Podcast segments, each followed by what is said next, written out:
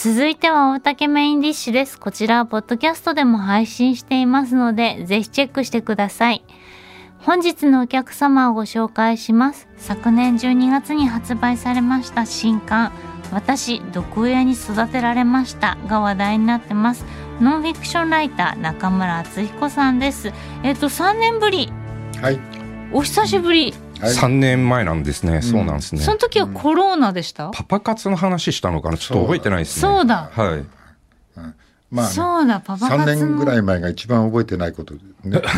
ああ、間のね、間のはい古い記憶はあるのだが。年を召してくればくるほど。でもそんなまだお年じゃないですよね。うんぼ僕アラフィフですはいアラフィフアラフィフ？はい。あ、言えてない。提督言えてアラフィない。いや、言えた。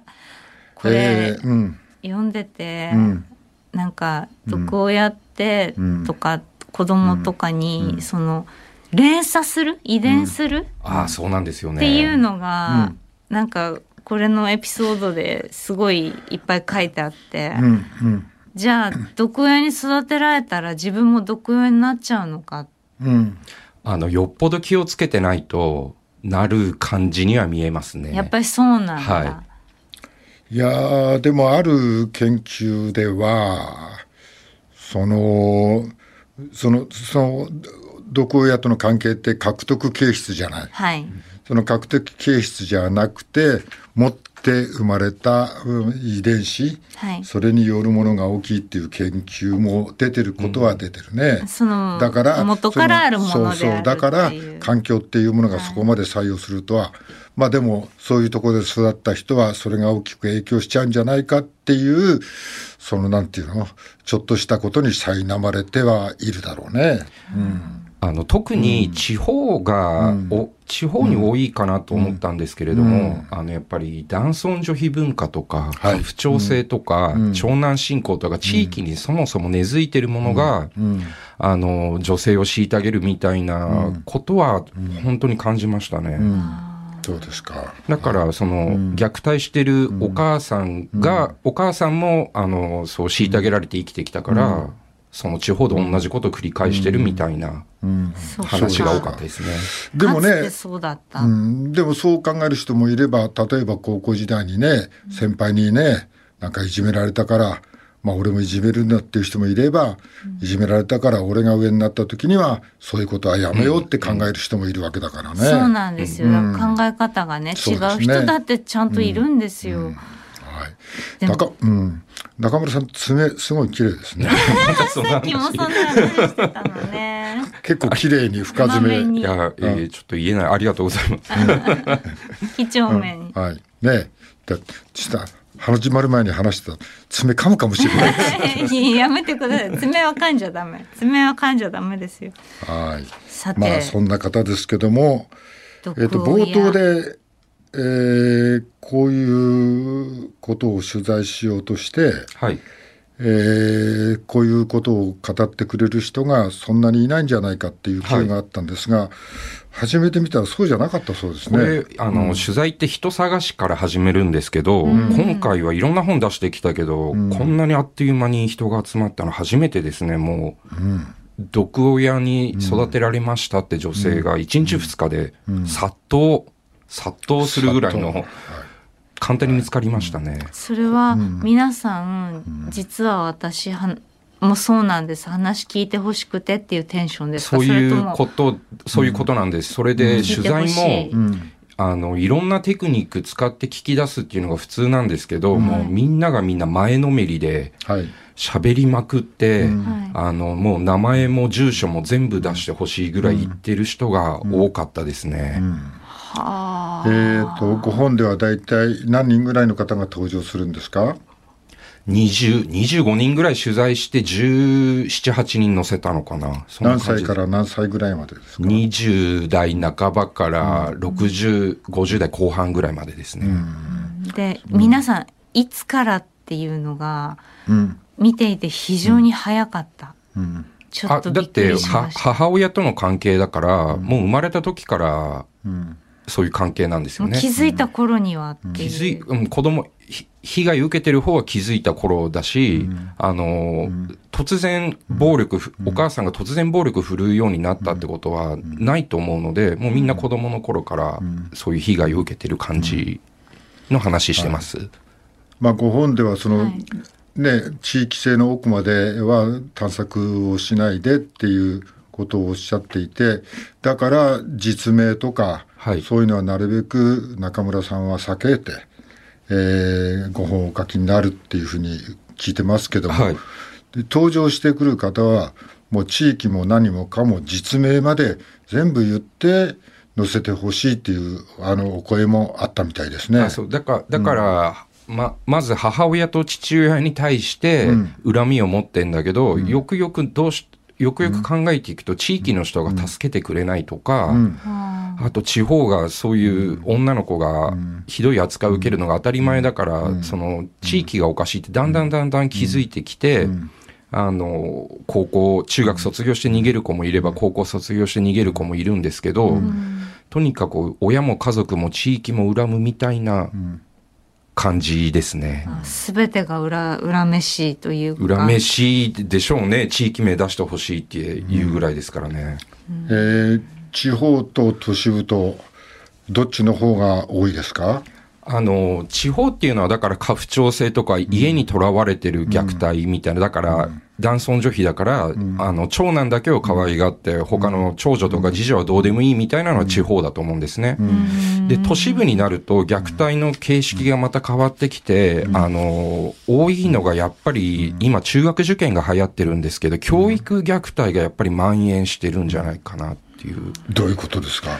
だから、中、中学受験って今流行ってるんですけど、まあ、とにかく勉強しろで塾に入れて家庭教師つけて、子供が望んでないのに、あの、勉強漬けにさせて、あの、う偏差値で、あの子より下だとか、隣の子より下だみたいなことひたすら言われる教育虐待って言うんですけど、そういうのはやっぱり都市部で起こってるような感じですね。教育ママみたいなことは言われてたけど、はい。それが教育虐待みたいな話に進んでる。ああ、め、うんめちゃめちゃめちゃめちゃ進んでるように見えて、はい。あの、子供が減ってるのに中学受験者数っていうのが今、過去最高になってるんおおはい。で、塾の広告とか宣伝とか、マーケティングがすごくて、とにかく子供、子供にの教育に今、お母さんたちが熱を上げちゃってるような状況なんですね。それは、まあちょっと突っ込んではい。言うと、まあ自分はまあね、すまあ俺なんか思うけど、俺はもうそこそこの頭しかないんだから、はいはいはいはい。その遺伝も考えて子供がそんなめったにトンビは鷹は産まないんじゃないかなと思うんだけど、よ、よく、よくご存知。はいそう、そうなんです。それ、それで、トンビやタカを産まないから虐待になっちゃうわけですよね。あ、なんとかさせようとして。だから自分のレベルよりも全然高いところを子供にし、希望したりすると、あの、どんどん勉強させるんだけど、偏差値上がんないわけだから、そこでやっぱり子供と子供が、あの、被害を受けるみたいな状況になる。その時にう、ん。お父さんっていうのはどういう立場でいるお父さんはね、あんまり関係してないんじゃない？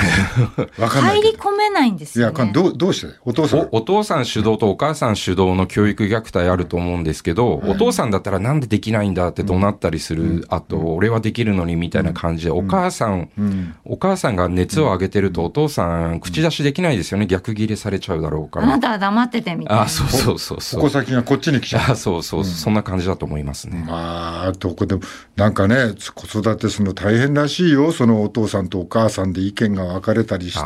本当ですね。よね。進学とかね、うん進級になって、お父さんとお母さんで意見違う、子供板挟みっていう状況。それで、うんさらにその、エネルギーがん暴発して、子供が虐待だったり暴力だったりを受けるっていうパターンもあるわけじゃないですか。教育虐待と暴力っていうのはちょっとつながって全然別物だと思うんですけど、はい。僕が聞いほほえっ、と、女の子から聞いた話では、あの、東京都のトップ高校、トップ中学校が、あの、クラスの半分以上がリストカットしてる状態で、学校がリ、リ、リストを作ってるっていう話を聞いたんですけど、要するに勉強させられすぎてみんな壊れちゃってる状態だっていうことなんですね。それひどいなと思って聞いてたんですけど。自分で自分を傷つけるあひどいなあの、そうそう、女性はよくリストカットをする子が多くて、男性はそっちに進まないんですけど、あの、うん、クラスの女子の半分以上がリストカットしてる中学校、トップ中学校があるっていう話でした。ああまあねまあその正確な数字じゃないだろうけどもそういうその過程っていうのはどうなんですか？ちょっとやっぱり今の話聞いてると貧しいから怒ってるみたいな感じでもないですね。ああ、中学受験で塾に課金できるのはやっぱり裕裕福というか中流以上の家庭だと思いますよ。そうですよね。そうですよね。私立に通わせたりね。いやそのその貧しさが追い打ちをかけてると思うんだけど調べた方の中にはそういうわけでもないんですか？それじゃあ。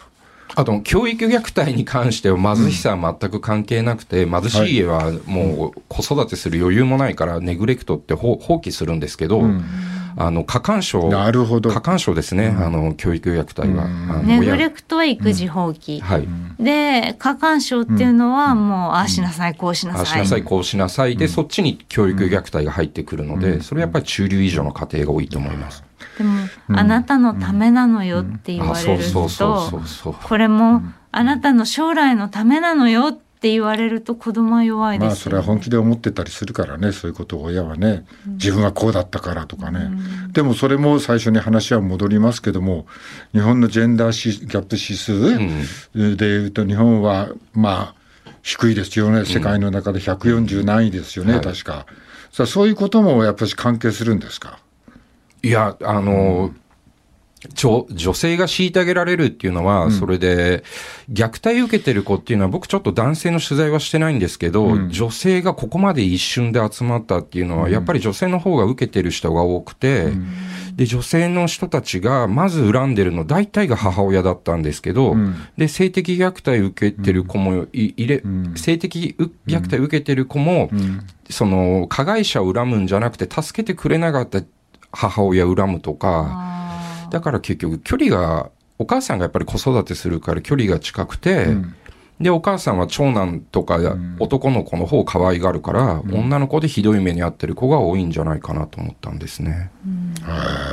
でその性的虐待のその相手というのが大体身内じゃないですか、ねえ、ひどいですね。家の中で起きてるってことですよねあの、僕もアダルトメディア関わってたからわかるんですけど、日本の男性昔からそうなんですけど、あの、変態性欲者みたいな人多くて、だから若い子、幼い子も、行ければ行っちゃうみたいな。そういうおかしな人多いなっていうのが家庭の中で？家庭、僕が、それはおかしな話なんですけど、あの、家庭の中で、うん、性的虐待を受けた子っていうのは、相手が父親だったり複数出てきましたね。お兄さんだったりびっくりしますよ、ねびっくりですね。そうなってくるとこういうのを改善していこうっていう方向ってなんかあまり見えてこないですね。家庭のことなので改善しようがないのと、警察沙汰にもなるんですけど、警察沙汰になってご両親、加害者の方が怒られても、大体全員が、あの、しつけだとか、お教育だとか、全く悪いと思ってないらしいんですね。なので話にならないらしいです。まあ少年少女の前にその手前に幼児を虐待したりもしてますよね。幼児のせ、せ、幼児を暴力振るうのはね、それは普通にお母さんたちやってる人多いみたいですけど、性的虐待の多さも本当にびっくりして、その対象年齢がどんどん下がってるっていうのも気いや、む、むになります昔からそう、昔からそうなんですよ。そういう若い幼い子が好きみたいな子結構いるんですよね。今に始まったことじゃないです。それは男子がやっぱしあの社会の圧に負けてというか、はい。社会の中でこううまく成長できなくて、ああ、そう、そうですね。あの、そういう人もいるでしょうし、あの、歯向かってこないとか、あの、支配できる人がいいとか、そういうことだと思いますね。これもう連鎖ですよね、そうどうやって断ち切、はい。はい。はい、うん。えーもう一つ言えばこういうなんかこうお親から虐げられた子供たち。はい。彼ら、彼女らは結婚についてはどう考えてるんですか？えっと、自らの結婚については。うん。あの、け、結婚するっていうのは結婚するんでしょうけれども、みんなほぼほぼ意見が一致してたのは、自分の子供は産み、産みたくないっていうことを言っていて、ん。あの、母親と自分が似てるから、あの、遺伝、遺伝でこうなったっていう母親に、憎んでる母親に似てるってことで、あの、子供は絶対に産みたくないっていう人が、ほぼほぼ9割方そういう意見を言ってましたね。自分も虐待しちゃうんじゃないかっていうしちゃうし、必ずするだろうぐらいみんな言ってますね。母親と似てるから。それはでもさっきのね、遺伝子の問題と獲得形質の問題と2つあるからね。そうですね結婚してから、絶対ではないですけどね、うん、うん。でも怖いんですねそれがああ、そうなんでしょうね。これね、かなりね、深くなってきますね。そうなってくると、この人たちが結婚しても、たとえ結婚しても子供を産まないとか、はい。えそういうことをもう決めてるとしたら、はい。なんかこう、まあ、イメージの中にある幸せっていうのとちょっとずれちゃう感じがするんですけど。いや、だ、だけど、その、その子たちは生まれてから幸せな家庭っていうのを一度も経験したことがないわけだ、なので、えっと、幸せな家庭を築きたいなんて思わないんじゃないですかね。知らない世界だから。そうか。想像がつかないんでしょう、あ、ねもちろんもちろん、もちろんそういうことです。で大体その、うん。大きくなるにつれて、その子たちが、まあ女の子たちの今回はお話多かったんですけれども、大体その自分をうん。自分の性を売ってしまったりとか、ねそういう商売に走ってしまったりとか、なんかそういう共通点もあってびっそれも悲しいなと思ったんですけれども。あの、西洋を売るに関しては、今、あの、歌舞伎町を見ればわかる通りも、なんか、当たり前のように西売ってる状況になってるので、その辺はあれなんですけど、やっぱり親に大切にされなかったら、そういう仕事には別に何の、何の、こう、歯止めもありませんっていうのは、そういう傾向あるみたいですね。えーご本の中では、まあ、加盟ですけど、ミーさんという方ですか、はいはいその方がいろんなう体験を語ってらっしゃいますけども、まあ、お母さんに暴力を振るわれたりして、自分が中学から売春をして、お金を稼げるようになったんだけど、7歳下の妹が心配で、まあ、一緒に暮らしてたんだけど、まあ、二十歳の時に全てを捨てて上京すると。他人が悪いことをしたら暴力を振るうのは当たり前という意識から抜け出せなくて。ああ、みたいですね。あの、本当に何でもないことで母親に殴られてる生活をずっと送ってくると、あの自分が例えば彼氏ができたりして、彼氏が些細なことをしても、普通だったら何も笑って済むようなレベルのことを暴力振るってしまうみたいなこと言ってましたね。で、だんだん。だんだん失敗を重ねて気づいていって、あの、普通になっていくみたいな。普通になっていくんですか？うん、ここさすがにこの人は、あの、アラフィフだったから、暴力振るい続けてたので、刑務所行きになっちゃうけど、うん、やっぱり失敗何度も繰り返して、これが普通なんだって気づいたみたいな話してましたね。途中で気づく場合もうん。あることはあるんですよね。ということは生きていく上の対人関係にいろんな問題が出てくる。ああ、そうそうそう、そうみたいですね。うん。あの、親に対、だから特に彼氏との関係で異常に執着しちゃうみたいなことっていうのが、あの、うんうん。虐待を受けたこのありがちなケースみたいなんですけど、うん。そこ、うん、人との距離感がつかめない。うん、だ、つかめなくて失敗繰り返してようやくちゃんと付き合えるようになるみたいな。支配しようとしたり、依存しようとしたり、うんとにかくその、この人を失ったら私何もなくなっちゃうみたいな気持ちになるのかなって思って。そのくせそういう彼にまた暴力を振るってみたりもする。うん。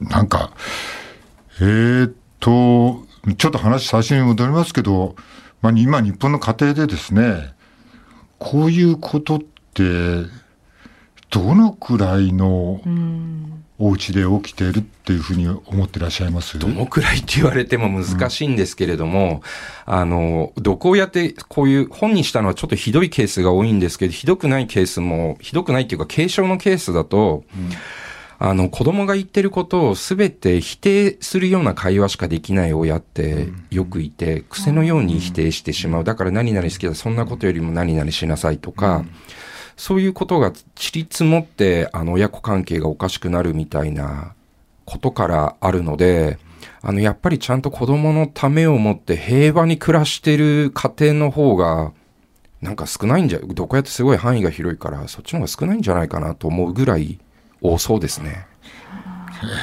拡大解釈すると毒親だらけみたいな。あ そうそうそうです。そう思います。え？はい。そんなことになってますか？なんか外からの情報がないと、なる確率高くなりそうな気がしますいろんな自治体とか友人とかそういう近所の人とか交流がないと狭い世界の家族っていうのだけになってその世界で暴力とか虐待が起きちゃいそうなそんな気がします。だから暴力とか虐待は気をつけようと思っても、あの子供より親の方が上だと思ってしまうとか、はいあと男尊女卑の意識とか否定してしまうみたいなことは、うんよっぽどよっぽどじゃないと気づかないと思うんですよね。うんだから自分が普通にやってることが、うん、子供にとって良くないっていうことは本当に多多いと思いますね。